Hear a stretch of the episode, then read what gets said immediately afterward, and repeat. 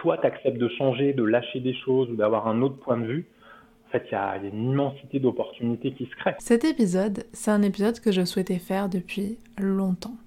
Aujourd'hui, je suis ravie d'être avec Roland. Roland qui est prof de yoga et coach en PNL et qui va nous partager son parcours, qui va aussi nous parler de souffrance au travail et de comment lui-même a été victime de souffrance au travail, comment il a su rebondir, comment il a su se réinventer et comment aujourd'hui il accompagne des personnes pour les aider à retrouver un peu plus de sens et surtout, peut-être le plus important aussi, un meilleur équilibre de vie entre vie professionnelle et vie privée. Je sais qu'on est très nombreux, très nombreuses à être confrontés à ce type de difficultés sur notre lieu de travail, alors je suis très très très honorée de partager cet épisode avec vous. Si vous aimez ce podcast, n'oubliez pas de vous abonner, de le noter et de le partager aux personnes qui peuvent être intéressées. Je vous souhaite une très bonne écoute.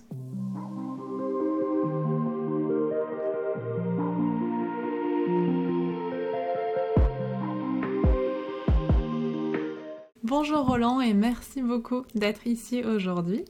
Alors, pour commencer notre discussion, j'aimerais juste qu'on prenne un temps pour que tu puisses te présenter et est-ce que tu pourrais partager avec nos auditeurs ton parcours qui est multiple à la fois dans le monde du yoga et dans la PNL et aussi moi j'aimerais bien savoir qu'est-ce qui t'a motivé à devenir prof et coach dans ces domaines?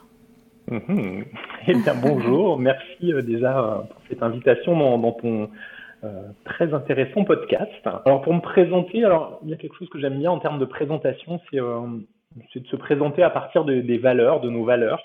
Je trouve que ça éclaire plus sur ce que l'on est que après bah, les, que l'on fait, voilà, ce que je vais t'expliquer aussi, mes métiers et puis, et puis un petit peu mon, parcours. Euh, donc peut-être oui, commencer par ces valeurs, c'est quelque chose que j'aime bien faire euh, en, en, présentation.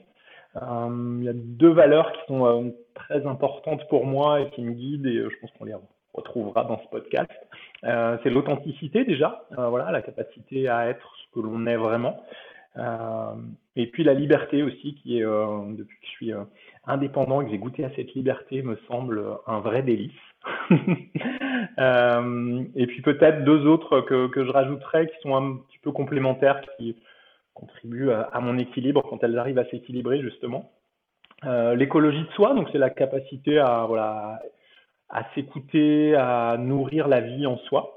Et puis l'engagement, qui est plutôt euh, l'autre pendant, de, voilà, d'être dans l'action. J'aime bien avoir mille projets et, euh, euh, et, être à fond dans ce que je fais. Donc voilà un petit peu le, le cadre de ma personnalité. Sur mon activité professionnelle, ben, depuis 2016, ben, j'accompagne en fait des hommes et des femmes, alors très souvent dans des, dans des moments de vie, alors toujours connectés à l'univers professionnel, mais qui demandent beaucoup d'engagement ou qui sont des situations d'épuisement parfois.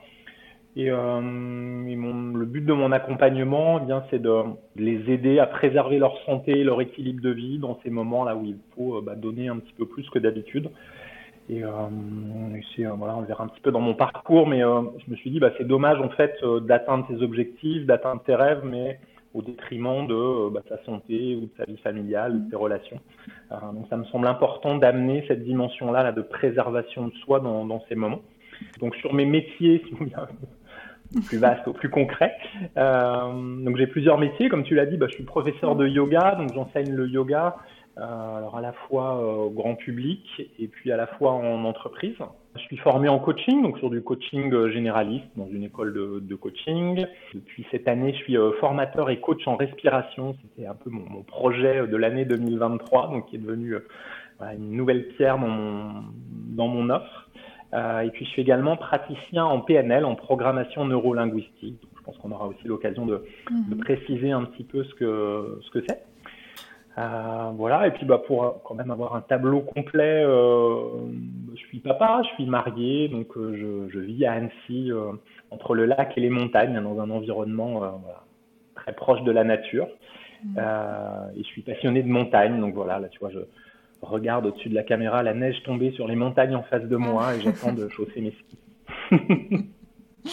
et c'est vrai que la montagne, c'est quand même un, élément assez important de ta personnalité. C'est quelque chose qui est essentiel, je pense, à ton équilibre. Oui, c'est vraiment. Euh, c'est vraiment la passion qui, traverse ma vie, qui a traversé toute mm. ma vie depuis que je suis tout petit. Euh, voilà, alors, je suis pas originaire d'une zone de montagne, mais, euh, mais depuis que je suis tout petit, je rêve de montagne. Et, euh, et venir ici aussi, c'était c'était une manière d'accomplir, de, de, toucher ce rêve d'enfant, là, de devenir un montagnard avec, tu vois, des cordes, des piolets. voilà, J'étais plongé dans Frison Roche quand j'étais jeune, voilà. Et, puis finalement, ça ressemble assez à mon métier, tu vois. Je dis souvent, j'aurais bien aimé être guide de haute montagne. Alors, j'ai pas pu l'être pour différentes raisons, ou j'ai pas eu assez la volonté de l'être. Euh, mais aujourd'hui, voilà, dans les, dans les processus d'accompagnement, de coaching, ben, on retrouve un petit peu là, ces mêmes dimensions. Euh, voilà, de, choisir un objectif avec son, son client et puis de l'accompagner. Euh, mais c'est lui quand même qui, qui, marche et qui fait le, le job et qui a l'honneur d'arriver au sommet quand il y arrive. c'est vrai que c'est très joli cette, euh, cette image en fait finalement du guide dans, dans, tes accompagnements. Et hum, je me demandais du coup, qu'est-ce qui t'a amené au yoga? Alors le yoga, je suis tombé dedans un petit peu par hasard, il faut bien l'avouer. Ah oui. euh, donc effectivement, ouais, je peux retracer rapidement là, mon parcours. Euh, et puis ce moment-là peut-être de rencontre avec le yoga parce qu'il explique beaucoup euh, bah, pourquoi je fais ce que je fais aujourd'hui et comment je le fais. Donc il y a une dizaine d'années, j'étais dans une société de marketing direct, donc sur des postes de management. Donc j'ai été pendant une dizaine d'années responsable d'un service client, donc sur une petite unité d'une dizaine de personnes. Et puis ensuite j'ai été directeur industriel, donc je pilotais un site industriel de marketing direct avec une centaine de personnes. Et c'est un moment où, euh, alors à la fois, j'ai baigné dans un stress très fort parce que c'était de la production, donc il y avait euh, beaucoup d'enjeux, voilà, de, de délais, de qualité, euh, des délais, des, de budget aussi. et puis j'étais arrivé dans, dans, un poste qui était tout à fait celui où je devais être. moi, j'étais quand même plutôt dans un univers relation client, dans, ma culture. Et là, j'arrivais dans un milieu très industriel, plutôt fermé, dans lequel je me sentais pas forcément à ma place et euh, voilà, sur lequel j'étais pas hyper euh, hyper compétent. Euh, en tout cas, je me trouvais pas hyper compétent et hyper efficace. Euh, et puis c'était une période aussi où euh, j'ai commencé à être en désaccord assez fort avec ma, direction sur le management qu'on me demandait d'appliquer. Euh, et finalement, c'est peut-être plus ça, tu vois, avec le regard, le recul là, des années. C'est plus le, décalage des valeurs que la charge de travail ou la charge de stress qui ont fait que c'est devenu invisible. Donc à cette époque, oui, j'ai commencé un petit peu à m'intéresser bah, des, des, pratiques euh, voilà, pour gérer mon stress, gérer mon émotion et mes émotions, et puis aussi essayer de délier les tensions physiques. Alors j'ai commencé plutôt par la respiration, tu vois, j'y reviens que maintenant. Euh, mais les premières techniques, je crois que j'ai essayé d'explorer, c'était la cohérence cardiaque parce qu'on en parlait et que c'était un petit peu connu et que c'était facile à, à utiliser. Euh, voilà, donc vers 2012, là j'ai eu quand même des, des passages où mon corps m'a envoyé des signaux très très forts, comme quoi on était vraiment en sur-régime. Euh, voilà, j'ai réussi à réadapter un petit peu mon poste en partenariat avec mon, dirigeant de l'époque ce soit vivable, mais euh, voilà, c'est pas le poste où je m'épanouissais. Et puis un jour, ma femme, elle m'a dit, donc c'était un dimanche matin, j'étais euh, dans mon canapé euh, lessivé de ma semaine de boulot, donc lessivé à la fois voilà, physiquement, mentalement, puis en me disant, bah je, je m'éclate plus dans mon métier, et c'est en train aussi de, de fuiter, tu vois, de transpirer sur mon univers personnel. Et euh, voilà, tu t'es dit, j'adore la montagne, voilà, on allait grimper, faire de l'escalade j'avais tout ce que je voulais, c'est-à-dire j'avais euh, ma famille, mes amis, euh, l'escalade, le beau temps, euh, voilà. Et pourtant, bah, j'étais, j'étais pas heureux, quoi. J'étais, tu vois, sur mon rocher, là, un petit peu en train de, pas de bouder, mais d'être tout, tout introverti. Je m'étais vraiment perdu à ce moment-là, je pense. Et puis donc, un jour, ma femme, elle me dit, bah, écoute, il y a un cours de yoga dans le petit village d'à côté, c'est un cours découverte. Alors, je t'avoue, j'y suis allé un peu en traînant les pieds. Je me suis dit, oh, j'ai déjà passé une semaine difficile. Je me suis pas éclaté toute la semaine. Et là, maintenant, il faut que j'aille faire du yoga. Alors, je me voyais avec des grands-mères, tu vois, en train de chanter le home. Mm. euh, et je vais à ce cours de yoga. Donc, j'avais un petit peu, tu vois, tout le poids du monde sur mes épaules. Hein. Côté boulot, bah, mm. j'arrivais pas à me sortir de cette situation. Je sentais que je perdais de l'énergie. J'étais plus motivé. Ça avait de l'impact sur ma famille. Je rentre dans ce cours de yoga. Et je sais pas, au bout de un quart d'heure, je me mets, tu vois, à sentir quelque chose qui est en train, tu vois, comme un volcan un petit peu là au niveau du plexus solaire, du sternum, là, qui est en train de monter. Et puis je me mets à pleurer, tu vois. C'est un cours vinyasa, tu vois. Donc vous avez des cobras, des bhujangasana, et tu vois, j'avais les larmes qui me montaient aux yeux chaque fois que voilà, j'avais cette posture d'ouverture. Je me suis dit, waouh, qu'est-ce qui est en train de se passer là, Roland? Donc j'ai dû passer euh, une demi-heure du cours à moitié en larmes, tu vois, à bouger, à faire cette pratique de yoga en me disant, mais c'est quoi qui est en train de se passer quoi? Et je suis ressorti de ce cours, en fait. Donc, c'est un cours d'une heure, tu vois, découverte, donc pas un mhm. truc euh, voilà, extraordinaire. Je suis ressorti de ce cours et je me suis dit, mais en fait, Roland, t'es pas bien dans ta situation? Bah, si t'es pas bien, bah, change, change de situation. Ce qui va pas, c'est mhm. ton job, bah, change de job, quoi. Qu'est-ce que t'attends? Donc en une heure, je me suis dit, waouh, ça fait trois ans que je réfléchis à ce que je veux faire, dans quelle orientation il faut que j'aille. Et là, en une heure de yoga, tout devient limpide. Mhm. Et en plus, j'ai la motivation de le faire. Donc je suis rentré chez moi et je dis à ma femme, bah écoute, euh, je lui ai pas dit ça euh, tout de suite en rentrant du cours, mais je pense, vois, un ou deux jours après, je lui ai fait, écoute, je pense que je vais changer de boulot là dans deux trois mois. Je me laisse un peu encore le temps de réfléchir. Euh, et puis je pense que je vais changer parce que j'ai voilà, j'ai fini ce cycle et je m'épanouis plus là. Me dit, bah écoute, c'est pas la peine d'attendre deux trois mois. Je pense qu'on est tous d'accord que tu t'épanouis plus, donc voilà, euh, change. Euh, et puis c'est comme ça que j'ai. Alors, ce qui est amusant, c'est que on a quand même de la chance en France, tu vois. On, dit souvent du mal de l'État français, de l'organisation de la France. Moi, j'ai pu faire une rupture conventionnelle. Je pense que c'est quand même mm. un truc incroyable de dire voilà, je me mets d'accord avec mon, mon, employeur, on fait une rupture conventionnelle, on se sépare, voilà, il n'y a pas de pas de soucis, il n'y a pas de, de mm-hmm. procès, de, de procédure, voilà.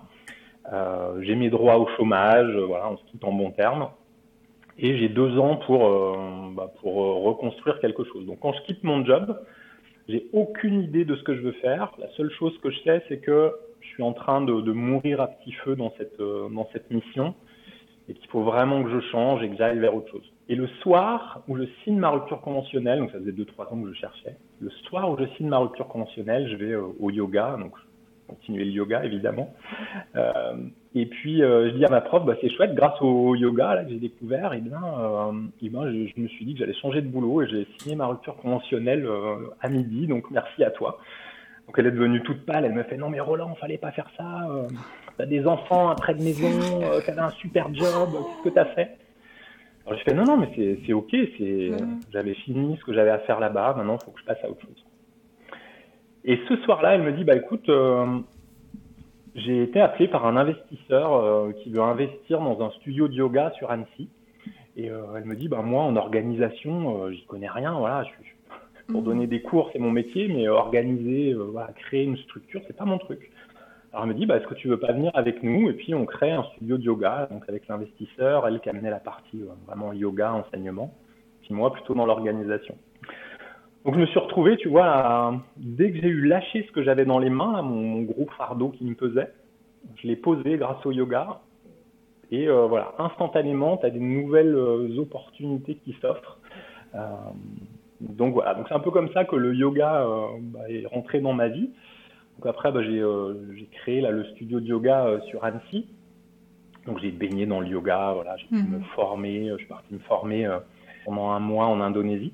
Et puis je me suis dit, bah, le yoga, c'est chouette parce que ça donne cette énergie, ça donne cette motivation, ça, voilà, il y a ce côté euh, boost et puis mm. reconnexion à soi aussi. Je parlais d'authenticité tout à l'heure, à se reconnecter à ce que l'on est.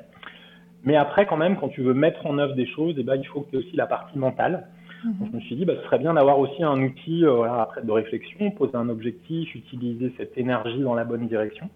Euh, c'est là que j'ai découvert moi la PNL, la programmation neurolinguistique, et puis je me suis dit, on en parlera peut-être tout à l'heure, que finalement bah, les deux ils se ressemblaient énormément. Mhm. Euh, voilà, il y en avait un qui avait plus une approche corporelle, l'autre plus mentale, mais que c'était un petit peu finalement le même process là de se dire, je repars de mon identité, de mes valeurs, de ce que je suis, et puis j'essaye de contribuer au monde avec euh, bah, ma vision et puis mes talents du moment c'est super intéressant. Hein. Enfin, je savais pas du tout et c'est marrant de voir finalement comment est-ce que parfois les choses peuvent se mettre en place quand on ose quelque part, parce que ça a été quand même une décision courageuse que tu as, que as prise, accompagnée aussi par ta femme. L'importance aussi, je pense, d'avoir du soutien de, de, la, de sa sphère euh, familiale et peut-être aussi l'important de parler de ça, parce que finalement, si tu pas, ah, enfin, si t'étais pas allé voir la prof à la fin du cours, bah, ça, se trouve, tu n'aurais jamais eu cette opportunité.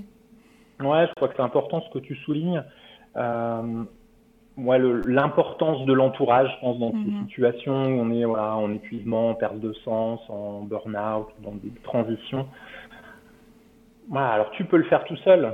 Euh, c'est difficile de le faire contre les autres, et en tout cas, quand les autres ils te soutiennent là-dedans, bah, c'est un, un, super beau cadeau qu'ils te font.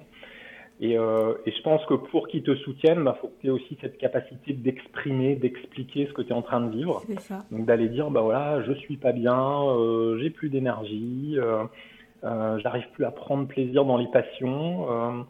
Euh, si je suis euh, peut-être moins normal dans le couple ou dans la vie de famille, bah, c'est pas parce que je vous aime moins, mais c'est parce que voilà, je vis mal ma situation professionnelle.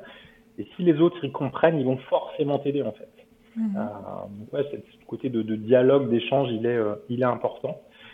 Et puis oui, ce, ce côté, c'est que dès que tu changes, dès que toi tu acceptes de changer, de lâcher des choses ou d'avoir un autre point de vue, en fait, il y a, y a, une immensité d'opportunités qui se créent. Quoi. Moi, mhm. j'ai cherché pendant, toi, de 2012 à 2015. Donc, 2012, c'est le moment où je fais un peu mon, mon burn-out. En tout cas, j'étais en sur-régime et, euh, et, physiquement, ça allait pas.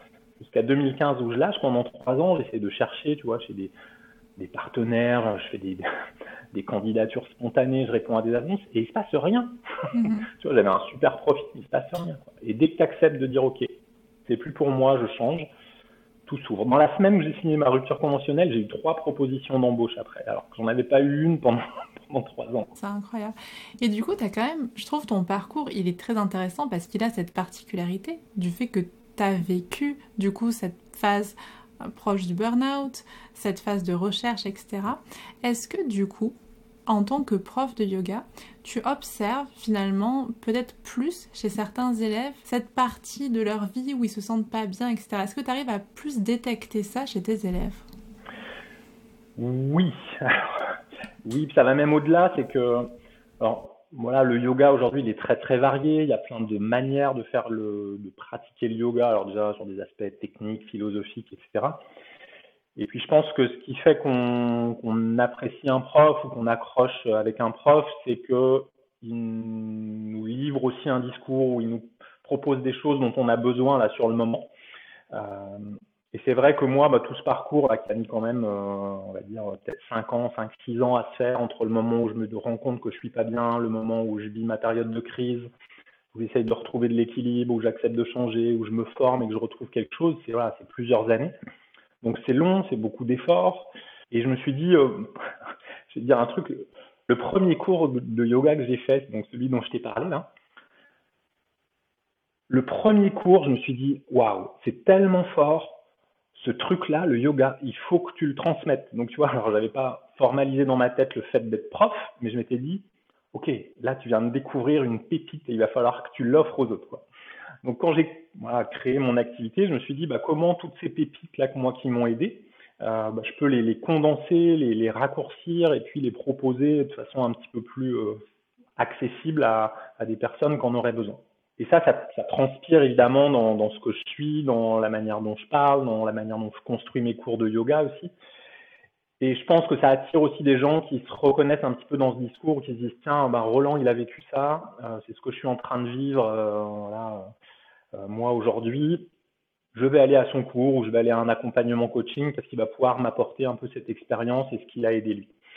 Donc c'est vrai que dans, mes cours, voilà, j'ai potentiellement des personnes qui sont dans ces situations un peu de euh, avant l'épuisement professionnel ou après, ou en tout cas dans des, conflits de valeurs. Euh, et, euh, et c'est oui, c'est quelque chose qu'on détecte parce que dans les, dans les thématiques, par exemple, des cours de yoga, euh, bah, il y a des choses qui vont toucher les gens, puis ça crée toujours euh, le, petit moment d'échange à la fin euh, du cours ou un petit message après le cours en disant tiens ce que tu as dit c'est exactement ce que je suis en train de vivre merci ça m'a aidé voilà donc ça permet aussi de, de créer ce lien et puis d'échanger sur, sur ces situations. Donc tu soulignes quelque chose qui est très très important et je pense que parfois on passe à côté. C'est-à-dire que parfois euh, quand on est entrepreneur, on, a tendance à beaucoup mettre à la, au centre finalement les besoins des, des, clients ou les besoins des personnes qu'on accompagne, ce qui est très bien en soi. Mais finalement, d'être très clair avec ce que nous, on a à offrir permet finalement de trouver les personnes qui ont besoin de cet accompagnement. Et c'est un peu ce que tu as fait, j'ai l'impression. Alors moi, je suis un petit peu feignant. Ah, faut pas dire ça, j'ai pas l'impression, Roland. Non, non, pas feignant, mais je, travaille beaucoup et je suis très engagé. Mais j'aime bien quand les choses, en fait, elles sont simples et naturelles. Je suis feignant, mais mm. j'aime bien être efficace dans, dans mon domaine, quoi. Et je pense que tu es efficace dans ce que tu as vécu, dans ce que tu connais bien, dans ce qui est, voilà, ce qui est incarné en toi. C'est-à-dire que mon parcours, voilà, il, est dans, il est ancré dans mes cellules, alors à la fois avec des souffrances que j'ai vécues et à la fois avec des moments euh, incroyablement beaux. Euh, et quand tu utilises ça, en fait, bah, c'est forcément puissant, quoi. Euh, mhm. tu vois, tout à l'heure, je te reparlais là, de ce premier cours de yoga, c'était il y a, je sais pas, 8-9 ans j'en ai encore de l'émotion quoi quand j'en parle quoi tu vois je... donc euh, donc quand tu utilises ça comme énergie dans ton mhm. métier voilà, c'est forcément c'est forcément puissant alors c'est pas puissant tous les jours à tous mes cours de yoga mais mais il y a ce truc sur le long terme où tu te dis voilà il y a un message derrière il y a, y a, une construction qui, qui veut offrir quelque chose et ça je pense que c'est important et voilà, pour des professeurs de yoga aussi qui nous écoutent aujourd'hui il y a beaucoup mm. de, concurrence dans le yoga, en tout cas une offre de, de cours très, très forte bah, se dire voilà, comment je peux offrir ce que je suis en fait. Bah, je pense que c'est un beau cadeau pour soi déjà en tant que prof, parce que voilà, on va pouvoir donner ce qui, ce qui nous caractérise, notre identité, mhm. et puis ben, ça va forcément parler à une partie de, la population. Non, non, mais c'est très très juste. Et du coup, c'est vrai que là, tu te dis, finalement, ton premier cours de yoga, tu l'as appris il y a 8-9 ans. C'est ça qui a déclenché pas mal de choses derrière, mais c'était du coup bien avant la crise du Covid. Or, la crise du Covid, elle a euh, eu ce déclencheur chez beaucoup de monde, un petit peu ce que tu décris, c'est-à-dire un ras-le-bol professionnel, un conflit de valeurs aussi. Et du coup, elle a déclenché des démissions en masse, etc. etc. Est-ce que toi, tu as vraiment observé ce changement, sachant que tu exerçais déjà comme prof de yoga et accompagnateur PNL Comment est-ce que tu l'as vécu, toi, cette crise? Mhm. Alors, euh, je pense que la crise, moi, la vision que j'en ai, c'est que ça a été un, un accélérateur et un amplificateur des choses. C'est-à-dire mhm. que les personnes qui étaient plutôt bien, tu vois, dans, dans leur euh, dans leur environnement, bah, ils ont plutôt bien vécu là, les, les, premiers confinements. Enfin, moi, je sais que c'était des moments, voilà, euh, vraiment de d'intimité familiale qui étaient extraordinaires, quoi, de pouvoir passer du mhm. temps ensemble, d'aller euh, se balader une demi-heure dans la forêt à un kilomètre. Enfin, c'était génial, quoi. Il faisait beau là en mars 2020. Enfin bon. Donc moi, je l'ai très bien vécu et je pense que des gens qui étaient dans des, situations déjà de crise, ça a amplifié la crise. Mhm. Euh, C'était assez amusant à cette période. Donc moi, je fais euh, sur la partie coaching beaucoup finalement de l'accompagnement sur des transitions professionnelles. Et la plupart des coachings que j'avais commencé avant la crise, la crise les a stoppés pour la, pour la plupart. En fait, c'est des gens qui étaient, tu vois, en le mindset de 2019 là où tout va bien, c'est florissant, euh, croissance. Donc ils se disaient tiens, je vais changer, je vais en profiter pour changer. Hmm. Bah, le fait que le Covid arrive et que ça amène beaucoup d'incertitudes, ça les a plutôt stoppés, bloqués en se disant bah, finalement ma situation elle est pas si mal que ça et euh, je vais peut-être la garder, c'est pas mal.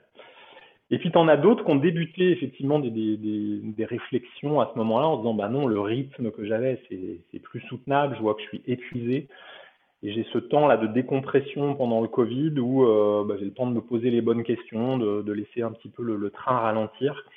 Et, euh, et, du coup, des gens qui ont démarré des, voilà, des, réflexions euh, là-dessus. Donc je pense que ça a été un amplificateur, un petit point de rupture aussi. Et puis il y a effectivement des problématiques qui étaient déjà là avant, qui, ont, qui sont un petit peu amplifiées, d'autres qui sont nouvelles après cette crise du Covid. Et hum, ce qui, ce qui m'intéresse aussi, c'est que là, du coup, il y a pas mal de personnes qui font appel à toi dans ces moments de transition professionnelle. Cependant, il existe, et, je pense que tu, les connais aussi, tous ces dispositifs qui sont mis en œuvre euh, au niveau de la santé au travail, ou même dans des dispositifs parfois qui peuvent accompagner les salariés à, changer de situation professionnelle. Mais pourtant, on a l'impression qu'ils ne sont pas toujours efficaces. Moi, j'aimerais bien avoir ton avis sur ces dispositifs et finalement, peut-être qu'est-ce que toi tu apportes en complémentarité ou qu'est-ce que tu apportes de différent? Euh, Alors je vais être peut-être assez dur sur ces mhm. dispositifs. Euh, en tout cas, les résultats sont pas là. Donc je ne sais pas si c'est euh, ces dispositifs qui sont pas à la hauteur ou pas appropriés ou pas efficaces ou le monde du travail qui est dans une mutation tellement rapide que mm. voilà, ces accompagnements n'arrivent pas à suivre. Mais ce qu'il faut voir quand même, c'est que bah, l'état en fait de, de, santé physique, mentale euh, des salariés, il est dans une situation qui est, catastrophique. Je crois qu'il faut se le dire. Euh, la semaine dernière, tu as suivi un peu l'info, il y a euh, une étude qui est sortie du cabinet Empreinte Humaine, qui a fait un sondage avec OpinionWay sur bah, justement l'état un peu de, santé des, salariés et puis des, des travailleurs en France. Et les chiffres, c'est une catastrophe. Là, j'en ai noté quelques-uns. Euh, presque un salarié sur deux euh, est en situation de détresse psychologique. 44%. Donc 44% des salariés se ressentent en détresse psychologique. Mmh. Ils évaluent à 32% le nombre de salariés qui sont en risque de burn-out. Donc, ils sont pas encore au burn-out, mais pas loin. Et aujourd'hui, il y a 12% des, des, travailleurs qui sont en burn-out, donc qui sont en arrêt pour burn-out. Ça représente 2 400 000 personnes qui sont en burn-out. Truc de fou, quoi. Mais c'est incroyable. Et hum, tu sais sur euh, quel type de professionnels les études ont été faites? Alors c'était un panel très très varié. Ils avaient étudié, euh, étudié d'un panel euh, très très large, quoi, un petit peu hum. toutes les catégories possibles. Et alors dans les dans les chiffres là, ils montrent alors, tu as des, des populations hein, où tu te dis, bah oui, ils sont peut-être plus à risque. Euh, mm-hmm. Alors, dans celles qui ressortent, qui sont les plus touchées, tu as les femmes. Euh, donc, moi, dans mes accompagnements aujourd'hui, euh, c'est 90% des femmes. Mm-hmm. Parce que je pense que déjà, les hommes ont peut-être plus de facilité à changer de boulot. alors, je parle plus de facilité, c'est-à-dire que la société leur offre plus de facilité à. Mm. Euh, et puis, il y a quand même toujours cette charge euh, euh, familiale, sociétale qui pèse sur les femmes, qui font que je pense que c'est beaucoup plus dur pour une femme de gérer du pro et du perso en même temps. Donc les femmes très touchées, beaucoup les postes de management avec bah, cette difficulté à recevoir des instructions qui viennent d'en haut et puis de devoir les transcrire sur le terrain avec voilà, des, disparités, mm. des, des, des, choses qui sont irréconciliables entre des impératifs euh, économiques et puis, euh, et puis la situation du terrain. Euh, et puis des populations, tu vois, que j'aurais pas identifiées. Il y a alors les plus de 60 ans qui sont aussi beaucoup touchés. Euh, donc là, un peu, tu vois, les transformations du process de retraite, je pense, à, à augmenter un petit peu cette, mm. Cette charge et ce stress de dire bah, comment je vais faire pour bosser jusqu'à 64, 65, 66, 67 ans. Euh, les télétravailleurs aussi sont plus touchés que ceux qui sont euh, sur site. Donc ça aussi c'est euh, assez intéressant, tu vois. Je me suis dit tiens le télétravail bah, c'est plutôt bien, le, télétravail hybride, tu vois, tu es un ou deux jours chez toi ou trois jours. Et en fait on voit que les télétravailleurs ont plus en fait de souffrance psychologique que les autres, les télétravailleurs pardon. Et puis la dernière population, pareil, je n'aurais pas imaginé, les moins de 29 ans, très touchés par les risques de burn-out et l'anxiété. Euh, donc tu vois, ça fait quand même des, alors déjà beaucoup de monde, mm-hmm. et puis des, des, situations très très variées. Euh, voilà, alors après pour des causes différentes, hein, tu vois, on a parlé de la retraite. Euh, je pense pour les jeunes, ben, quand tu vois les incertitudes aujourd'hui économiques, internationales, écologiques, environnementales, euh, social. Enfin, c'est clair que bah, peut-être ça questionne plus que quand nous on a démarré euh, notre vie professionnelle. Ouais. Après, le fait de commencer, euh, enfin d'être à cette période en dessous de 30 ans finalement, tu es aussi dans une période, et, tu l'as dit hein, quand, quand, tu nous as partagé ton parcours, ce moment où tu te sens incompétent. Et finalement, se sentir incompétent dans un métier, c'est, je pense qu'il n'y a rien de pire en fait comme sensation, parce qu'on a l'impression de ne pas réussir à être utile, on a l'impression de ne pas retirer les fruits de, ce qu'on fait, c'est un peu compliqué. Et ça rejoint aussi une étude que moi j'avais, euh, j'avais étudiée pour mon mémoire, parce que je m'étais basée sur la, la souffrance au travail des soignants plus spécifiquement, où en fait ils expliquaient que c'est un peu le biais du survivants finalement. Les soignants qui durent très longtemps dans leur poste, c'est en fait c'est ceux qui ont résisté. Et finalement, il y en a qui finalement arrêtent avant. Et, en fait, la période charnière de mémoire, voilà, c'était entre 25 et 34 ans. c'est cette période en fait un peu charnière. pour revenir à ta question sur les, accompagnements, dans, l'étude, il y avait une analyse aussi. Euh, il disait que seulement deux salariés sur dix mhm. avaient sollicité un acteur interne dans l'entreprise pour évoquer leur situation. Donc tu vois, tu as 50% à peu près de la population qui est mal, mais tu n'en as que 20% qui osent en parler en, parler en interne. Donc je pense que là, il y a un vrai problème de communication dans les, dans les entreprises et dans les organisations. Et sur les, les 2 sur 10, là, les 20% qui en ont parlé en interne, il n'y en a que 40% qui ont reçu une réponse favorable. Donc ça veut dire qu'on a, sur la population globale, 50% qui sont mal, mmh. qu'on a 20% qui osent en parler, et tu que 8-9% qui trouvent finalement une réponse en interne dans l'entreprise. Non, mais c'est terrible. non Donc, je pense que les process aujourd'hui voilà, d'accompagnement, d'écoute sur ces thématiques-là, elles sont, voilà, le terme qui me vient, c'est à côté de la plaque. quoi. C'est euh, mhm. euh, voilà, pas adapté en tout cas ni à ce qui est en train de se passer, ni à l'ampleur et à l'intensité de ce qui est en train de se passer. Et est-ce que tu arrives à identifier pourquoi? Alors, alors ça c'est ma vision à moi, hein, voilà, de mon point de vue. Euh, je pense que déjà c'est très, euh, c'est valable dans plein de, plein, de choses dans notre société. Tout est très déconnecté en fait. C'est-à-dire que tu vois, c'est un petit peu comme en médecine, je sais pas, euh, moi je m'étais fait mal au genou, bah, tu vas avoir un rhumatologue et il te regarde que ton genou et il te mm. soigne que ton genou. Donc là c'est un petit peu pareil, c'est un problème, on va essayer de mettre une petite action, voilà, donc tu vas avoir une, action QVT, tu vas avoir une sensibilisation à, euh, je sais pas, euh, l'égalité, tu vas avoir euh, un petit atelier de yoga sur chaise pour les tensions. Ça va être des choses qui vont être déconnectées après de ton univers de travail. Donc, quand tu as eu ce petit atelier là, qui est, pertinent hein, dans, dans, la manière dont il est fait et puis, et puis son contenu, mais après, quand tu ressors de ça, en fait, bah, tu retrouves ta, ta vie professionnelle normale où tu reprends toute la pression et en fait, bah, ça a servi presque à rien, quoi. Donc, euh, c'est mieux que rien, à nouveau, tu vois. C'est un peu comme en écologie, là, toutes les petites choses qu'on fait, ben, c'est mieux que rien. Euh, de se dire, tiens, on va arrêter le glyphosate dans 10 ans, ben, c'est mieux de se dire ça que, de pas se le dire. Mais euh, voilà, ce serait quand même bien de l'arrêter dès maintenant parce qu'on sait que ça fait des dégâts. Donc, pour le bien-être, voilà, au travail, je pense qu'il y a ça déjà, là, c'est que ça manque de connexion, tu vois, la médecine du travail d'un côté, un peu l'entreprise et puis euh, le management d'un autre, euh, des prestataires externes comme moi qui sont spécialisés dans la qualité de vie au travail, euh, le salarié qui va faire ses démarches et en fait il n'y a pas de a pas de cohérence là-dedans et du coup il n'y a pas d'effet sur sur la globalité.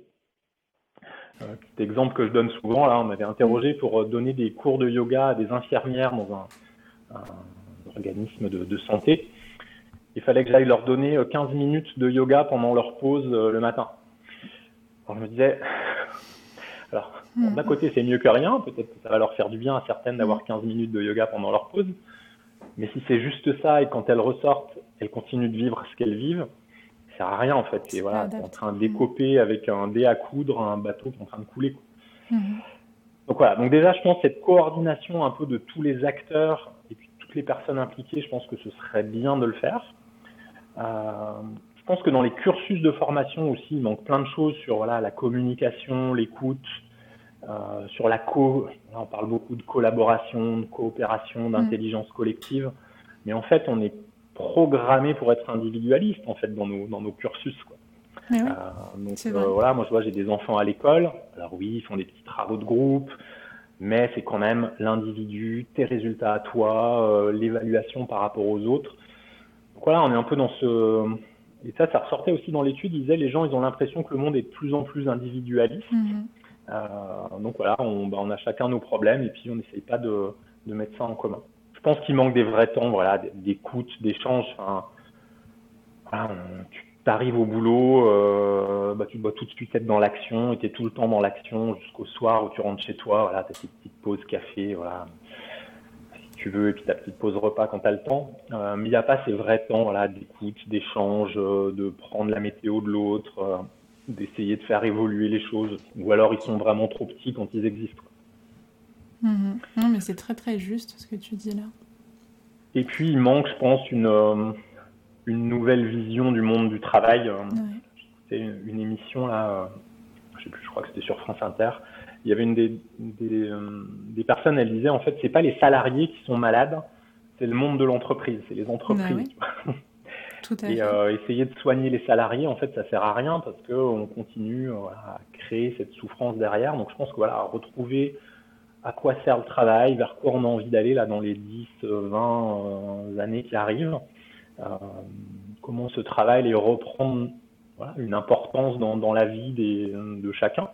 Et euh, voilà, moi je vois nos, nos, parents, ils se posaient pas ces questions. Enfin moi mes parents, hein, qui sont la génération baby boom, euh, je pense pas qu'ils avaient ces questionnements de sens sur le travail. Alors que nous on les a, donc il va falloir les nourrir, il va falloir trouver vers quoi on a envie d'aller avec ça, quoi. Mmh. Après, je pense que c'était pas les mêmes générations. Enfin, moi, je vois du coup, euh, j'ai été confrontée euh, assez régulièrement là ces derniers temps euh, à l'hôpital à des personnes qui ont bossé toute leur vie sans se poser de questions finalement. Mhm. Et qui finalement arrivent bah, malheureusement à une période où ils sont à la retraite, donc ils sont libres. Ils ont parfois de l'argent parce qu'ils ont beaucoup amassé euh, avant, parce qu'ils en ont surtout pas profité, mais en fait ils se retrouvent avec une santé hyper dégradée et en fait le couperet est extrêmement dur parce qu'ils se disent euh, mais en fait j'aurais peut-être dû profiter avant d'arriver à la retraite dans un état pas possible. Mhm. C'est vrai, après je vois, je pense que chaque génération elle a un peu sa motivation à, à travailler. Euh, moi je réfléchissais, je me disais bah tiens mes, mes grands-parents là, avaient une vie, voilà, mon grand-père, on avait un qui était mineur, euh, l'autre qui travaillait plutôt euh, voilà, en, en usine, euh, mes grands-mères qui étaient plutôt, tu vois, femmes au foyer, euh, etc. En fait, leur, leur, le but du travail, en fait, c'était de, de vivre, en fait, de survivre, Oui. d'avoir à manger, d'avoir un toit. Donc, c'est vraiment les, les fonctions physiologiques et biologiques de base. Mhm. Et je pense que ça avait du sens de dire, bah voilà, je vais au travail. Alors, c'était dur. Je ne pense pas que tu t'éclatais tous les jours. Quand tu es mineur de fond, je pense pas que tu prennes beaucoup de plaisir.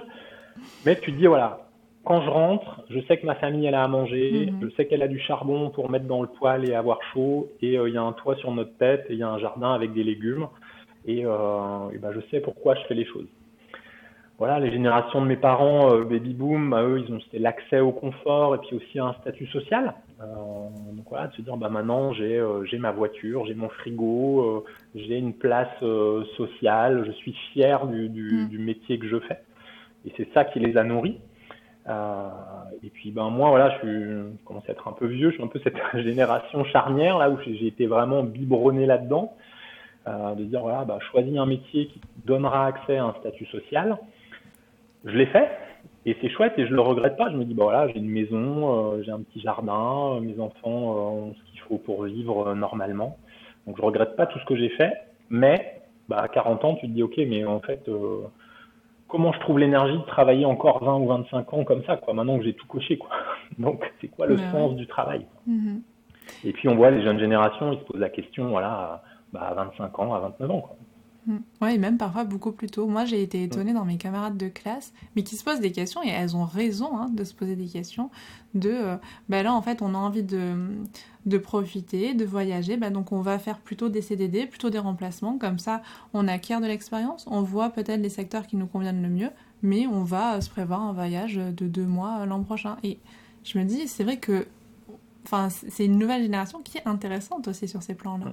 Donc oui, je pense qu'il faut qu'on voilà, il faut à la fois qu'on travaille là euh, pour le court terme ben, ces processus d'accompagnement, qu'on les fasse Mhm. évoluer, et puis aussi qu'il y ait euh, voilà, bah, peut-être nous un petit peu chacun de nous, et puis aussi des, des, des chercheurs, des penseurs qui disent voilà, Ouais. c'est quoi le, le monde du travail de demain quoi. Parce que ça va changer, euh, tu vois, juste avant d'enregistrer, on parlait d'intelligence artificielle, enfin il y a Mhm. plein de métiers qui vont muter, disparaître. Euh, voilà, la production aujourd'hui industrielle, euh, bah, elle peut être grandement automatisée. Maintenant, Mhm. on va automatiser les process intellectuels. Tu vois, Mhm. Enfin, on parlait, voilà, tu crées une formation aujourd'hui, bah, tu demandes à ChatGPT et il te crée ta formation. J'exagère un peu, mais dans cinq ans, on y sera. Oui. Donc voilà, c'est quoi la valeur aussi de l'humain dans, dans ce process euh, bah, de production euh, au, sein, au sein de l'entreprise. Donc ça, c'est Ouais, des vraies questions voilà, qui sont sociétales et qui nous dépassent. nous dépassent ouais. Mhm. Ouais, mais c'est intéressant et je trouve que c'est intéressant que tu les poses. Et en effet, c'est c'est vraiment repenser le système tout entier. Et à un moment, de toute façon, ça se fera, ce sera obligé. Au vu de ce que tu décris, au vu des chiffres que tu avances, on ne peut pas, en fait, on continue. Enfin, si on continue comme ça, on va aller dans le mur, quoi. Ouais. Et je me demandais justement si tu arrivais à avoir tu m'as dit, du coup, c'est 90% de femmes que tu accompagnes.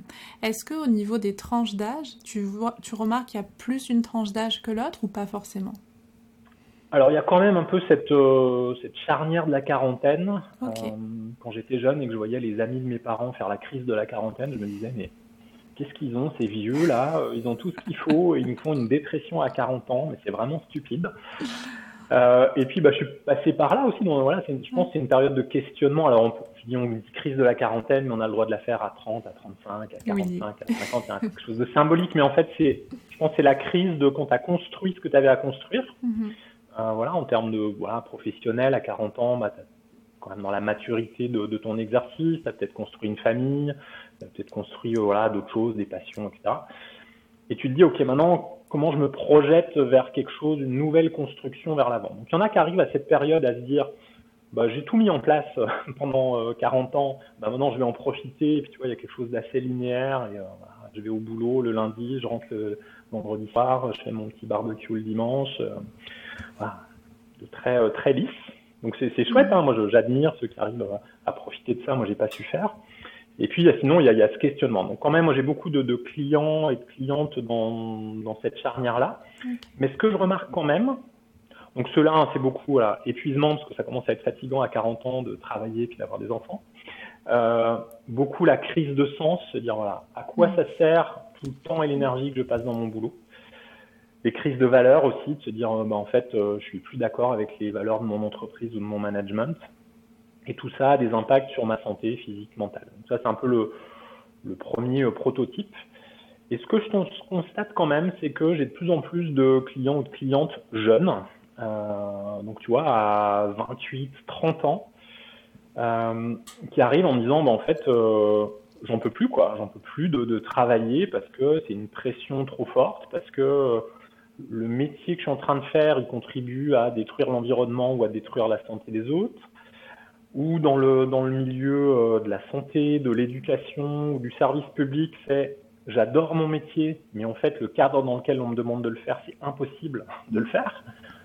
Ah, tu connais bien le milieu médical, mmh. mais de se dire là, quand tu es dans le soin, tu peux pas avoir euh, 2 minutes 34 pour faire euh, une perfusion et euh, 18 mmh. secondes pour changer de chambre et 2h34 mmh. pour faire une autre perfusion. C'est pas du soin, ça.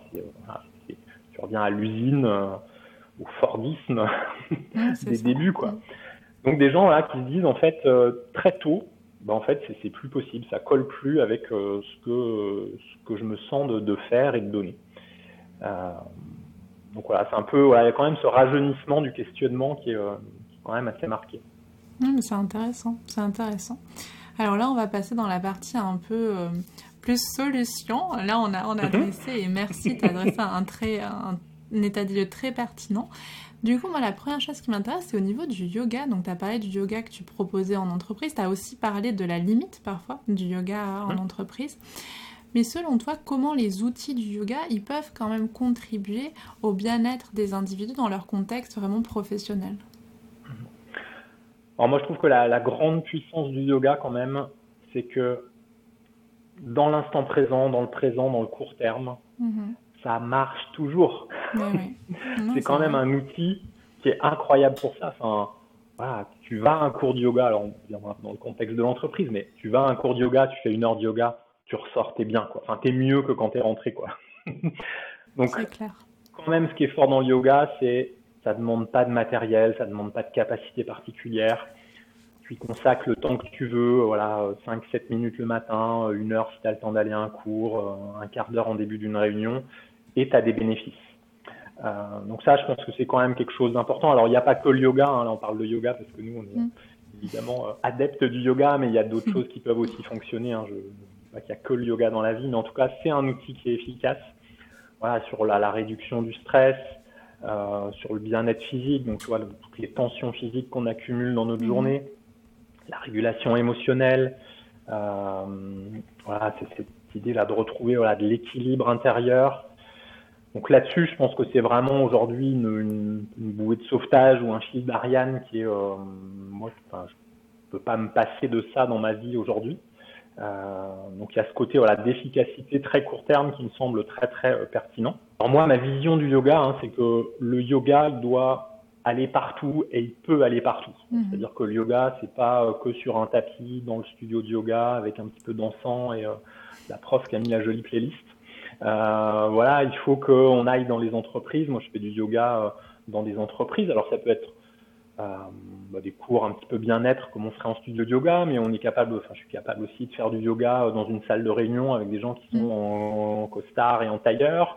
Euh, on peut faire ça dans une salle de pause à l'hôpital, euh, bah, même si on n'a pas de place, debout. Enfin, voilà, de se dire il faut qu'on arrive à rendre le yoga bah, utile là où là où il doit être utile et du coup il faut qu'il se qui se transforme, qui s'adapte. Donc des moments on en enlève des morceaux. Moi, il y en a qui me disent ah non mais c'est plus du yoga parce que tu as perdu le côté spirituel des textes anciens.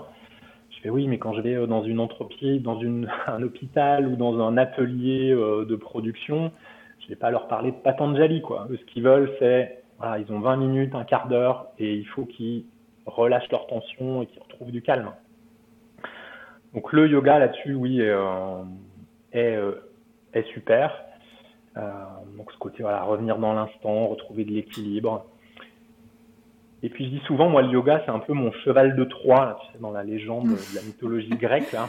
C'est le beau cheval en bois, et puis les autres, ils disent, oh, ça a l'air bien, viens, on le fait rentrer dans, le, dans les murailles de Troie. Et puis après, on peut débarquer dans l'entreprise. Donc il y a un petit peu ça.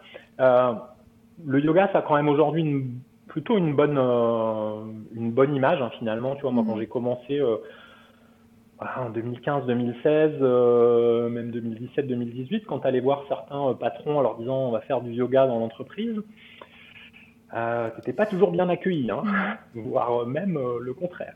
Aujourd'hui, quand même, ça s'est beaucoup popularisé, voilà, ça touche quand même beaucoup de monde. J'ai pas les chiffres des pratiquants de yoga, mais je sais pas si on n'était pas autour de 10 millions de, Français qui avaient déjà testé le yoga ou qui pratiquaient, donc c'est quand même assez énorme hein, sur 6. Et du coup, ben, voilà, créer un cours de yoga dans l'entreprise, c'est assez facile parce que les gens savent qu'ils vont avoir ce, ce, petit moment de bien-être et c'est un petit peu à la mode. Donc voilà, on rentre comme ça. Et puis après, c'est aussi bah, l'occasion de, de, transmettre un peu cette philosophie du yoga, alors de façon euh, moderne. Euh, à nouveau, voilà, je vais pas parler de Patanjali euh, dans un atelier, euh, même si je pourrais, ça pourrait être intéressant, mais en tout cas, d'essayer de, de casser un peu cette vision très caricaturale que peut avoir le yoga parfois.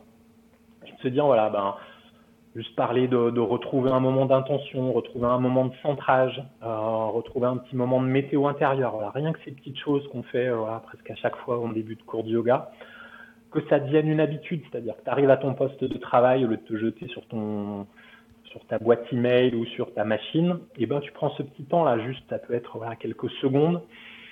Je prends une bonne respiration, je me dis ok c'est quoi qui est important aujourd'hui dans ma journée, comment je me sens, est-ce que je vais arriver à interagir positivement avec les autres ou est-ce que je suis un petit peu en mm. colère et ça va être chaud? Voilà, de prendre ce temps-là déjà, c'est c'est énorme. Et puis d'apprendre à, à, se reconnecter à soi. Alors, le terme il est un petit peu trop yoga, euh, mais juste ouais, de retrouver une, une relation saine avec mm. soi. Euh, et du coup, à partir de ça, de voir qu'on arrive à recréer des relations saines avec les autres. Mhm. Euh, parce que beaucoup des tensions aussi, elles sont des tensions collectives. Donc se dire, voilà, le yoga va aussi me permettre, parce que je suis plus posé, plus ancré, plus aligné avec ce que je suis et ce que je veux, de mieux communiquer et du coup d'avoir des résultats qui seront meilleurs dans, dans mon travail d'équipe, dans euh, l'ambiance dans, dans l'équipe, dans plein de choses. Quoi. Voilà, ça peut être de la créativité, ça peut être euh, de la productivité, enfin peu importe. Mais en tout cas, je vais avoir des résultats plus efficients à partir de ça. Ah c'est super intéressant. Et là, tu as parlé de plusieurs outils. Est-ce que tu utilises, sachant que tu as ajouté à, ton panel d'activités cette, cette spécialité, presque cette spécificité sur la respiration, est-ce que les outils du pranayama, ce sont des outils que tu utilises beaucoup plus en entreprise ou pas forcément? Alors, je les, je les utilise tout le temps. Euh, mais en entreprise, oui, je trouve que c'est un outil... Euh, qui est tellement incroyable. Enfin, mhm. Juste reprendre conscience de sa respiration. Mais tu sais, nous, on est yogis, ça devient un peu habituel de reprendre conscience de sa respiration. Mais les premières fois que tu fais faire ça à quelqu'un, c'est magique. Ouais. Je me rappelle un des premiers accompagnements que j'avais fait. Euh, c'était un, dirigeant d'entreprise, donc d'une petite PME qui avait une cinquantaine de personnes. Et il voulait réfléchir voilà, un peu sur son équilibre de vie au travail, son management, sa communication et tout. Donc on avait fait, je sais plus, euh, peut-être 8-10 séances, euh, tu vois, de deux heures. On parlait de management, de communication non violente. voilà, on avait vu plein de, plein de théories sur le management et puis de mise en application. Et puis à chaque fois, on faisait, on faisait tout le temps en début de séance une petite pratique de respiration, tu vois, pour se synchroniser et puis être là et puis pouvoir être efficace. Et puis à la fin du, du protocole de, de, coaching, il y a toujours la phase un peu de bilan. J'avais dit, c'est quoi, voilà, le, avec quoi tu repars, c'est quoi le, le trésor que tu as trouvé dans cet accompagnement? Alors je m'attendais à ce qu'ils me disent, oui, alors sur le pilotage de mes équipes, la performance de mon entreprise, tu vois, des trucs comme ça. Et il me fait, tu sais, Roland, le truc le plus beau que tu m'as appris, c'est à respirer, quoi. Et il me dit maintenant, quand je suis au feu rouge, je pense à toi au lieu de m'énerver parce que le feu il est rouge. Hmm. Je fais de la respiration et je suis tellement bien, quoi. c'est magique. Donc voilà, donc quand on connaît pas, on peut se dire, voilà, quelqu'un qui écoute le podcast et qui ne fait pas de respiration et qui est stressé, ils se disent, c'est quoi ces deux extraterrestres Mais non, c'est ouais, le mot c'est magique, quoi. Et hmm. tout ce que tu peux faire avec la respiration, parce qu'on utilise beaucoup la respiration pour se calmer, s'apaiser, voilà, la cohérence cardiaque, des choses comme ça, et c'est très bien. Mais tu peux aussi utiliser la respiration pour euh, redévelopper de la créativité, pour être plus présent, pour te stimuler. Mm-hmm. Donc voilà, c'est une vraie boîte à outils, quoi. Donc euh, voilà. Et donc l'impact sur le système nerveux, je pense qu'il est, il n'y a pas mieux quand même. C'est-à-dire mm-hmm. que tu es en accès direct avec ton système nerveux. Et puis quand tu sais tous les effets que ça a sur voilà, toute ton énergie, la, la, vie de tes cellules, ta digestion, ton sommeil, tu te dis ok, il faut que je, il faut que je respire, mais vraiment quoi ton cerveau aussi. Et ça, je trouve que c'est bah. sous. Euh, enfin, moi, je le vois avec nos patients qui sont malheureusement, euh, du coup, insuffisants respiratoires, qui ont des pathologies respiratoires.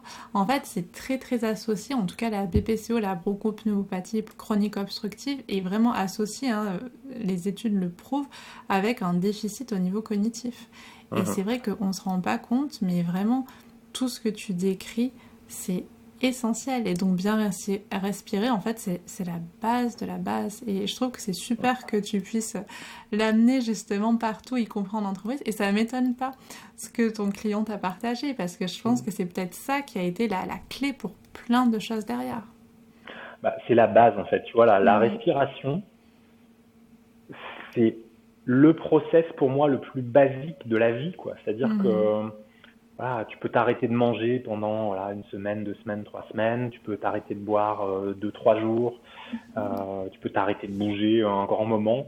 Mais respirer, c'est tout le temps, quoi. Donc, c'est ce qui crée la vie de tes cellules. Donc, tout part de là. C'est-à-dire que si tu respires mal, tu peux pas être créatif, tu peux pas être efficace. Tu vas être fatigué. C'est-à-dire que voilà, si tu surventiles, si tu es, voilà, es dans une respiration très thoracique, et t'arrêtes pas d'engranger de l'oxygène et que tu as un rythme respiratoire très très rapide, tu peux pas créer de l'énergie au mhm. sens vraiment euh, biologique, hein, euh, comme ça.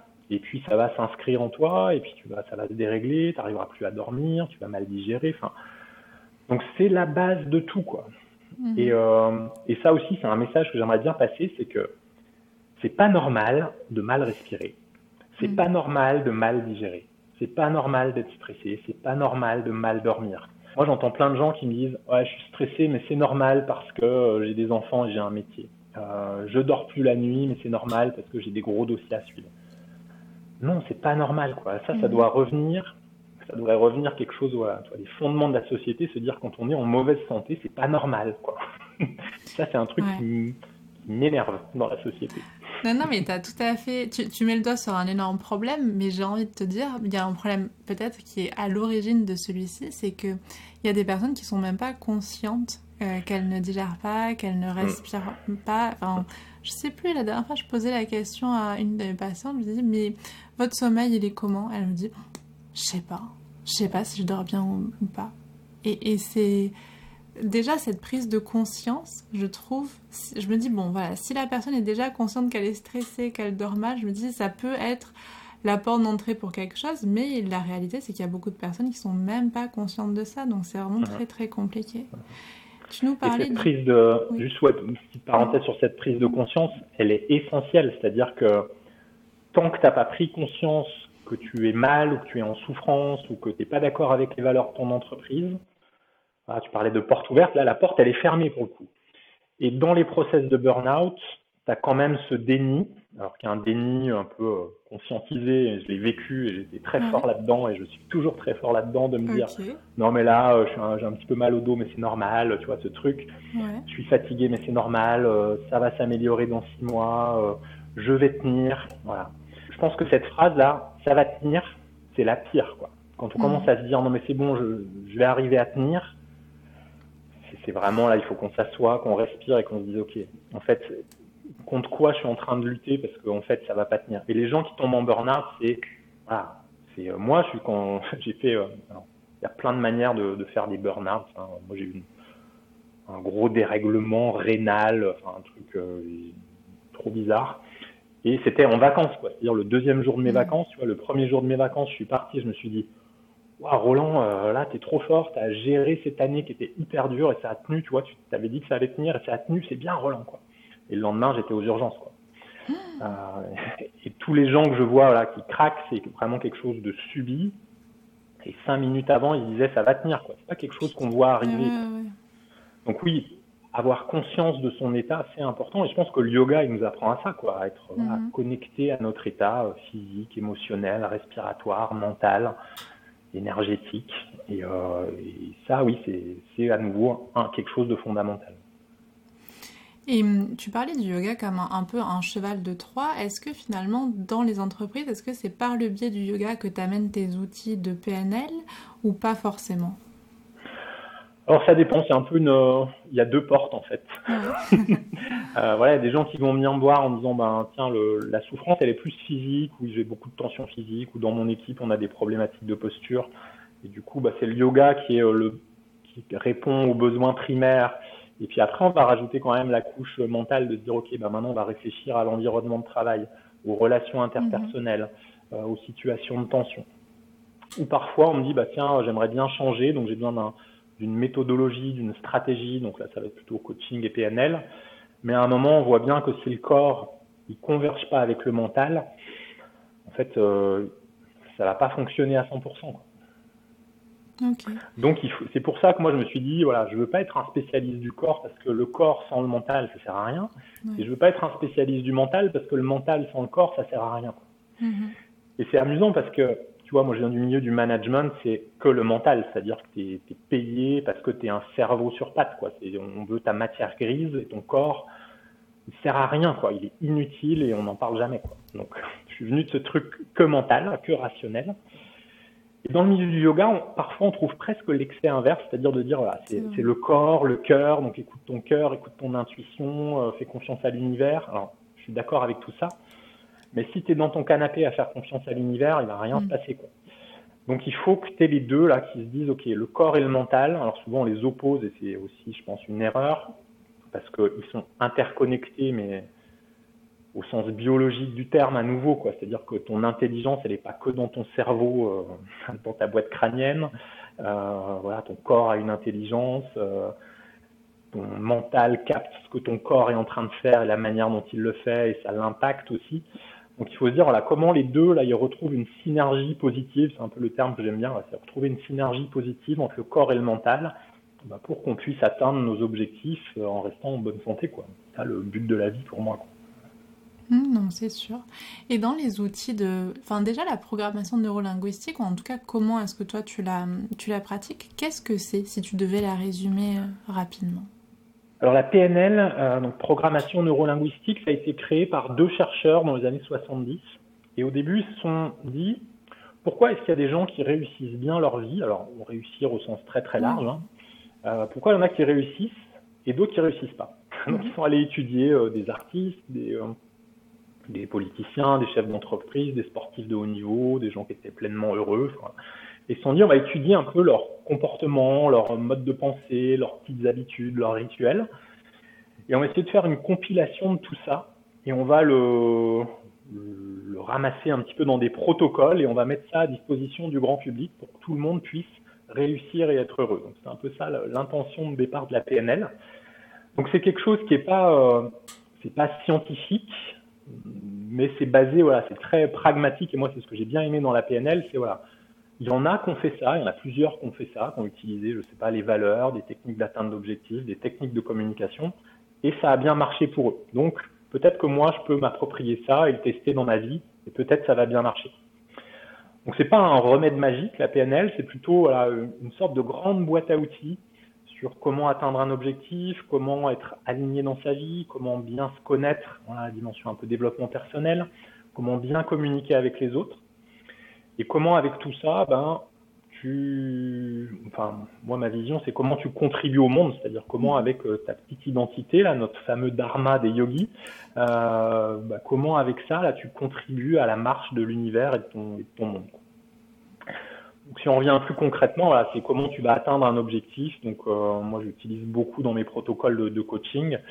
Euh, voilà, c'est bah, analyser ta situation initiale, te poser la question de quels sont les enjeux, quel est l'objectif que tu veux atteindre, quelles sont les options, quel plan d'action tu peux mettre en œuvre. Et puis après, tu as toute une boîte à outils qui vient compléter ça super intéressant. Et c'est vrai que c'est très concret et très pragmatique comme approche. Et c'est peut-être parfois, c'est vrai, ce qui manque un petit peu au yoga. Donc je trouve que c'est bien que tu aies pu finalement lier les deux dans tes accompagnements.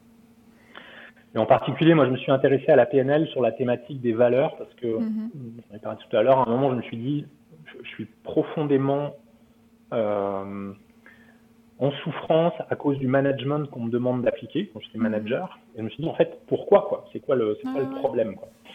Et je suis tombé sur ce mot de valeur que j'avais jamais trop conscientisé. Euh, et je suis allé gratter un petit peu et c'est comme ça que je suis tombé sur la PNL. Et aujourd'hui, les valeurs, c'est vraiment un travail que j'adore faire faire, qui est toujours super puissant. C'est de se dire, OK, finalement, on va faire un travail un peu plus profond sur quelles sont nos valeurs personnelles. Et pour moi, c'est une vraie boussole. C'est-à-dire que quand tu sais quelles sont tes valeurs, moi je t'ai cité les miennes au début, Mm. en fait, tout est simple parce que tu sais il faut que tu fasses dans ta journée quand tu as une décision à prendre. Est-ce que c'est cohérent avec tes valeurs? Tu dois avoir, je sais pas, euh, faire une mission dans une entreprise. Est-ce que ça va coller avec mes valeurs ou est-ce que ça va tirailler? Est-ce que je suis d'accord d'y aller si ça tiraille? Et du coup, tu es tout le temps à ancrer, aligné. Alors parfois, tu faut sortir un peu de ta, zone de confort aussi, comme on dit, mais, euh, mais en tout cas, tu le fais en conscience et c'est toi qui choisis tu n'es plus en train de subir des choses extérieures c'est très juste, hein, et moi je le vois beaucoup. Euh, c'est une question qu'on pose dans nos bilans pour nos patients, et c'est vrai que les patients, souvent en fait, je pense que la maladie peut aussi nous permettre de plus réfléchir aux valeurs. En tout cas, c'est quelque chose que j'observe. Et c'est vrai que suivant les valeurs des patients, ben, on va pas forcément les accompagner pareil. Et, et j'ai trouvé que c'était très, euh, très pertinent finalement de se présenter par rapport à ces valeurs, parce que c'est, et tu l'as très justement dit, c'est souvent ça qui parle le plus, bien plus que notre parcours quelque part. Mais tu vois, ce que tu dis, c'est génial, c'est-à-dire, je sais pas, tu es en train de traiter quelqu'un qui a un cancer, si tu as quelqu'un qui a euh, les valeurs euh, d'engagement, de dépassement de mm. soi très très fortes, ou quelqu'un qui a les valeurs de sécurité, euh, tu vois, de sécurité et de santé très très fortes, faut pas leur parler de la même manière. Si tu leur parles de la même manière, il y en a un dans un des, des deux cas, ça va pas marcher, quoi. Même tu peux avoir des effets négatifs. Donc ouais. Et dans une équipe, voilà, quand tu comprends les valeurs de l'autre, tu comprends ses comportements, tu comprends ses réactions, c'est voilà, ça devrait être obligatoire. Quoi. Parlais tout à mhm. l'heure, il manque ces temps en entreprise. Voilà, il devrait y avoir aucune équipe en France qui travaille sans connaître les valeurs euh, mhm. des autres, quoi les valeurs des autres. Et nous, on avait fait un exercice très intéressant en dernière année d'ergo pour justement nous préparer à travailler en équipe, ou à la fois connaître ses valeurs euh, personnelles, que tu as très bien décrit, mais aussi choisir finalement des valeurs pour le groupe de travail. Et c'est vrai que ça, c'est hyper intéressant parce que parfois, c'est pas totalement en adéquation avec la priorité de nos valeurs, mais pour autant, pour ce groupe, c'est ça qui va fonctionner. Et comme tu le dis, c'est ça n'existe pas dans les milieux du travail, alors que ça devrait l'être. Et tu vois, la connexion là dont tu parles entre les valeurs individuelles et les valeurs de l'équipe, mm. pour moi, c'est vraiment la clé du succès. Parce que tu as plein d'entreprises qui ont des chartes de valeurs, des équipes qui ont des valeurs collectives. Alors nous, nos valeurs, c'est euh, bienveillance, écoute, machin, bidule. Euh, D'ailleurs, euh, voilà, il y a des valeurs qui ont tellement été utilisées qu'elles, moi, elles me parlent plus beaucoup. Tu vois, la mm. bienveillance, pour moi, on a vidé le, le sens du mot tellement qu'on l'a utilisé. L'écoute aussi, voilà, tout le monde me dit, moi, ma qualité, c'est écoute. si tout le monde avait écoute comme, comme valeur dans le monde, ça devrait bien se passer normalement, et c'est pas le cas. Bref. Euh, et du coup, de se dire comment moi, mes valeurs personnelles, qui sont forcément différentes des valeurs collectives, comment mhm. il peut y avoir une liaison, ou comment mes valeurs individuelles contribuent au groupe, comment le groupe nourrit mes valeurs individuelles. Et ça, c'est essentiel. Et aujourd'hui, voilà, dans, ma, dans, ma, société, il y avait la charte de valeurs euh, de notre entreprise dans le hall. Et en fait, euh, ça n'a aucun sens moi, j'arrivais, je disais ça, zéro sens, quoi. Zéro mm. motivation, zéro utilité. ça ne servait à rien, quoi. Ça faisait beau dans le hall, quoi. C'est dommage. Hein. Mais après, ça rejoint ce que tu dis, finalement. C'est une, une, restructuration au niveau, euh, au niveau global, quoi. Et si on revient un peu plus au niveau peut-être individuel, est-ce que là, on, arrive tout doucement à, la fin de, de cet épisode?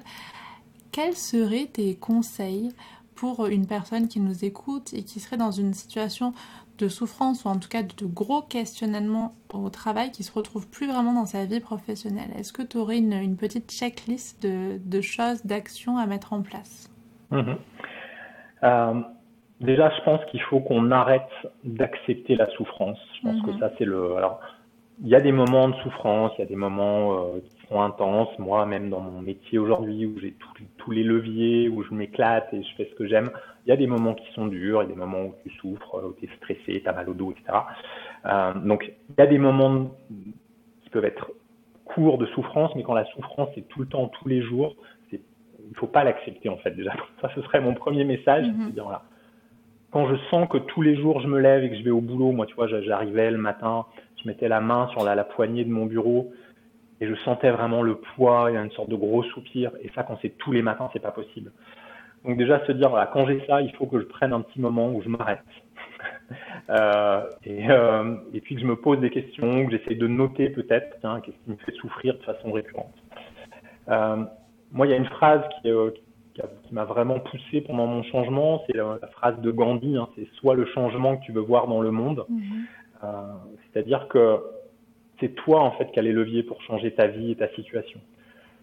Personne d'autre va le faire à ta place. Donc il y en a qui vont aider. Hein, voilà. Moi je parlais tout à l'heure de ma femme, elle a été un soutien dans mon changement, mais si moi j'avais pas voulu changer, ma femme m'aurait pas fait changer. Euh, donc c'est à, nous de changer individuellement, de se dire voilà, je dois transformer quelque chose avant qu'il ne, ne, soit trop tard, euh, parce qu'après voilà la santé, les relations, voilà, moi, on parlait de la, quarantaine, ben, si j'enlève tous mes amis qui ont fait un, burn-out et tous mes amis qui ont divorcé, ben, il reste plus grand monde quand même. Il n'y a pas eu de crise, quoi. Donc voilà, c'est avant ça, il faut qu'on soit dans la lucidité de se dire voilà, ok, je risque de ma femme risque de me quitter si je suis euh, toujours mal comme ça, mm-hmm. ou euh, ma santé risque de lâcher si je suis toujours mal comme ça. Alors les petites questions que je pose souvent moi en début d'accompagnement, euh, la première que je pose souvent, c'est combien de temps tu peux tenir dans cette situation? Donc ça, je pense que c'est une vraie question à se poser de manière lucide, c'est de se dire, voilà, combien de temps je tiens sans que ça ait d'impact sur ma santé et mes relations? Donc si on se dit, bah là en fait je suis au bout, euh, et je porte ça à bout de bras déjà depuis des mois et ça peut lâcher d'un moment à l'autre ou dans trois mois je vais craquer, ok là il y a urgence quoi.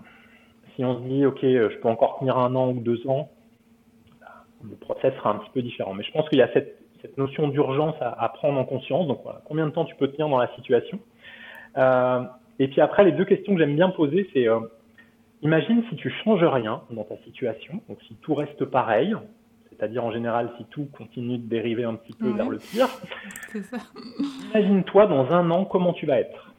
Voilà, comment tu seras toi, quelle sera ta santé, euh, quel impact ça aura eu sur euh, voilà, je sais pas, euh, ton couple, ta famille, tes mm. enfants, tes pratiques sportives, tes passions, euh, ta créativité. Essaye de te visualiser dans ce moment-là. Et puis après, l'autre question que je pose, c'est maintenant, imagine que tu changes. Alors, souvent, les gens ne savent pas pourquoi ils veulent changer, mais imagine que tu changes pour quelque chose qui te convient. Et essaye de te projeter dans un an et imagine comment tu vas être. Qu'est-ce qui va changer comment tu vas être dans ta famille, dans tes cercles d'amis, dans ton équipe. Et ce petit côté-là d'aller voir bah, un peu le pire et puis le meilleur, ça donne souvent un petit déclic en se disant, OK, c'est plus possible parce qu'aujourd'hui, euh, j'ai commencé à m'écarter. Alors, on ne verra pas sur le podcast mes mains qui s'écartent un petit peu. Mais voilà, dans six mois, ça sera écarté un petit peu plus. Et puis dans un an, encore un petit peu plus jusqu'à ce que l'élastique il lâche. Donc ça, c'est un peu les, voilà, les trois questions. Combien de temps tu peux tenir? Imagine-toi dans un an si tu n'as rien changé. Imagine-toi dans un an si euh, bah, tu as trouvé la vie que tu voulais. Et après, peut-être le conseil que je donne, c'est il faut prendre la décision du changement. C'est-à-dire se dire, je m'engage dans un process de changement. Je ne sais pas comment, je ne sais pas encore quels sont les outils, qui va m'aider, mais à partir de maintenant, je vais faire des petites choses dans mon quotidien ou dans ma semaine pour changer. Et là, il y a le déclic. C'est-à-dire quand la personne, elle s'est dit, OK, maintenant, je fais des choses, je vais chercher des outils, je vais discuter avec des gens, je vais euh, voir un coach, je vais voir un psychologue. Là, les choses, elles changent. Et quand les choses, elles commencent à changer, bah, tu as des nouvelles perspectives qui s'ouvrent. Et puis, je pense qu'il faut se faire aider, c'est-à-dire que tout seul, c'est pas possible. Parce que ton mhm. cerveau, il te ramène toujours à la sécurité, à ce que tu connais. Voilà. Mhm. Euh, voilà. Moi, je l'ai vécu on dit en coaching, il y a une petite phrase qui dit le coach, c'est la troisième force. Donc, tu as toujours une force qui veut tirer vers l'arrière, c'est-à-dire quand tu as envie de changer, va te dire non, mais change pas. Moi, dans ma petite tête, c'était attends, tu as, un super job, tu es très bien payé, tu as une voiture de fonction, un téléphone de fonction, un joli costard, tu as du pouvoir dans l'entreprise, tu peux pas lâcher tout ça, Roland. Tu vois, la petite voix qui te dit voilà, mm-hmm. change pas. Et puis tu as l'autre voix qui te dit euh, bah non, mais là, tu vois bien que tu plus bien, il faut changer, il faut aller vers autre chose faut que tu accompagnes ce changement. Ces deux forces, souvent, elles s'annulent hein, quand on est dans ces situations-là. Donc, il faut qu'il y ait quelque chose qui fait, pencher, la balance. Et il y a des méthodes, tu vois, en, PNL, moi j'ai découvert ça, je me suis dit, mais waouh En fait, la conduite du changement, c'est super structuré, c'est-à-dire que, voilà, moi j'aime bien la conduite du changement, donc voilà, il y a, il y a une stratégie, hein, mais c'est c'est point 1, tu fais ça, point 2, tu fais ça, point 3, tu fais ça, 4 ça, 5 ça, 6 ça. En fait, c'est tout écrit déjà. Donc, tu as juste à suivre ça. Donc, hmm. c'est facile de changer, mine de rien. Euh, une fois que tu l'as décidé. Tant que tu n'as pas décidé, mm. c'est pas très quoi. Ouais, une fois que tu l'as décidé, je pense que tu as bien fait d'insister sur l'accompagnement. Je pense que parfois être accompagné, c'est juste essentiel. Peu importe hein, par qui on choisit d'être accompagné, mais juste pour avancer avec quelqu'un qui est là pour un peu comme un guide de montagne. On en revient à cette euh, belle métaphore. Et moi, tu vois, euh, bah, je suis euh, doué en montagne, c'est des décennies que je fais de la montagne, mais parfois, pour aller à un sommet qui est un peu plus dur, et eh ben, je vais mm. appeler un guide en lui disant, voilà, celui-là, il est un peu plus dur que, que ce que je sais faire, accompagne-moi. Mm-hmm. Moi, je suis coach, les outils, je les connais. Hein. Et ben, des moments, dans certaines situations, bah, j'appelle un confrère en lui disant, écoute, c'est tout emmêlé dans ma tête. Euh, on se prend une, une, heure ensemble et tu me démêles tout ça, mais j'ai hmm. besoin de ton aide. Donc, même quand on connaît les outils, les appliquer à soi, c'est difficile. Quoi. C'est difficile. Voilà. Tu vois, dans le fait de parler, d'exprimer, d'être écouté. Ah. Et moi, je vois quand les. C'est génial parce qu'il y a toujours. Euh, souvent, les personnes, elles viennent, elles sont fatiguées. Tu vois, c'est dur d'avoir de l'énergie du changement quand tu es fatigué, épuisé. Ça fait déjà 2-3 ans que tu traînes ça. Donc il y a toujours le début qui est un peu dur, donc on, porte le sac à dos, tu vois, si on était le guide, voilà, on prend le sac à dos de, notre client et puis on, le porte. Et il y a toujours un moment, mais c'est c'est un claquement de doigts, tu vois, je sais pas, il y a une phrase, une prise de conscience vers la deux, troisième séance, et là tu te dis, ok, je peux lui redonner son sac à dos parce que là il y a eu le déclic et maintenant il va marcher tout seul, il va mm. aller à son objectif et moi j'ai presque plus rien à faire. Euh, donc voilà, ayez confiance dans euh, ce process de changement. Il fait un peu peur au début, mais voilà, c'est que des belles étapes. Quoi. Hmm. Merci infiniment Roland pour, euh, pour tout ça, pour tout ce que tu as pu nous apporter. Euh, tu mm, exerces en Haute-Savoie à Annecy. Est-ce que tu, ça t'arrive de faire des consultations en visio si des personnes voudraient te contacter? Oui, oui, oui, je fais aujourd'hui. Euh, alors, j'ai quand même une bonne partie de mon activité qui est en présentiel parce que j'aime bien être euh, physiquement avec les personnes. C'est partie aussi de, de, ce que j'aime en termes de, de, fonctionnement. Mais oui, je, je fonctionne beaucoup en, en visio aussi. Euh, euh, et on voit qu'aujourd'hui c'est très très efficace. On a, on a tous pris l'habitude de fonctionner comme ça. On a beaucoup plus de finesse dans nos relations en visio que on parlait du Covid, tu vois, en 2020, les premiers zooms, c'est la catastrophe. Voilà, aujourd'hui, tu vois, on aurait été ensemble ça n'aurait pas forcément changé beaucoup de choses et voilà, ça permet d'accéder à quelque chose euh, qu'on n'aurait pas fait sinon. C'est un, un, bel outil et je pense qu'il faut l'utiliser euh, aussi. Ok, super. En tout cas, voilà, je laisserai toutes tes coordonnées, tes conseils, enfin voilà, tout ce que tu peux nous apporter euh, en barre d'infos pour les personnes qui souhaitent bénéficier de tes services et de ton très bel accompagnement. Merci infiniment, Roland. J'ai été ravie de partager tout ça avec toi. J'espère que ça vous a plu. N'hésitez pas à partager en commentaire vos ressentis suite à cet épisode. Merci, Roland. Et j'ai quand même un petit mot pour finir. Je te, casse ta, conclusion habituelle. C'est que je voulais quand même te, féliciter pour ton parcours, parce que ça fait euh, des années qu'on se connaît. Mm. je ne sais pas si tu te rappelles, au tout début, tu étais venu me voir un jour et tu m'as dit, tu sais Roland, je crois à une certaine manière de transmettre le yoga, donc ce que tu fais aujourd'hui. Mais tout le monde me dit que ça va pas marcher. et ben aujourd'hui, je pense que tu peux être sacrément fier de toi, de tout ce que tu mets en œuvre, ton podcast, tes vidéos, euh, ton Instagram qui est génial aussi parce qu'il est super accessible, il est toujours hyper concret et pragmatique. Et franchement, ça me fait plaisir voilà, de, de te connaître et d'avoir eu cet échange avec toi parce que ça fait partie, tu fais partie des personnes qui m'inspirent aussi dans le monde du yoga. Je suis très émue, Roland. Si vous me voyez, j'ai beaucoup rougi. Merci beaucoup parce que bah, toi aussi, tu m'as beaucoup accompagnée et, euh, et peut-être que vous ne le savez pas, mais je vais vous partager quelque chose. C'est grâce à toi, Roland, que j'ai eu euh, un cours en entreprise euh, qui m'a tout changé. Je pense que ça a été aussi le, début de ma réflexion sur, sur l'ergothérapie, etc. C'était parce que tu m'avais fait rencontrer cette, cette entreprise qui s'occupait de la qualité de vie au travail. J'ai eu une formidable aventure avec eux. Et donc voilà, donc il y a de très belles rencontres, de très belles opportunités. Je pense qu'il ne faut pas les louper dans la vie. Bon, merci. merci. À bientôt. Prenez soin de vous. À bientôt.